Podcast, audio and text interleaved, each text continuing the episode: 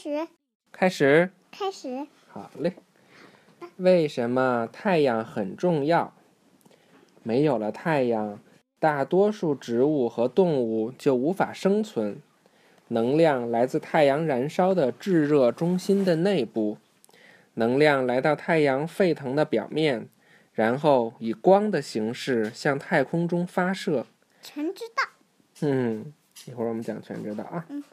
太阳的光向宇宙的各个方向传播，它每秒走过二十九万九千七百九十二千米。这是在高速公路上行驶的大多数汽车的速度的大约一千万倍。太阳光的大部分飞奔进入了太空无尽的黑暗中，但是，一些太阳光朝地球而来，它们穿过我们的天空，到达了我们身边。在这里，它照射到了植物的叶子上，植物。利用太阳的能量制造它们自己的食物，并用于生长。看这个，就是地球上的植物。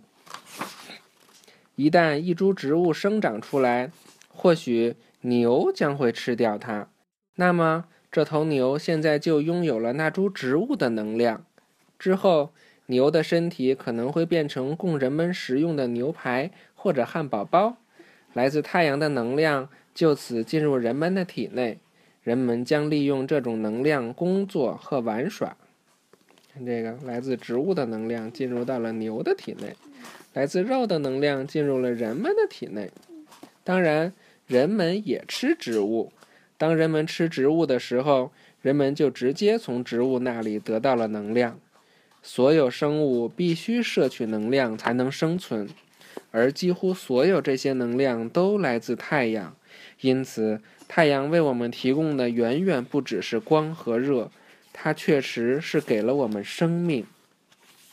要不然，没有太阳，人也该死了。对，看这个全知道啊。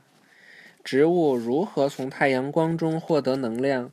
植物就像是制造食物的工厂。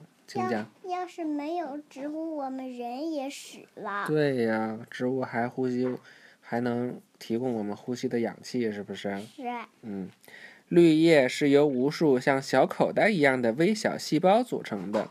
当太阳光一进入一片叶子的时候，这些微小的细胞捕获太阳的能量，利用捕获的太阳光作为动力。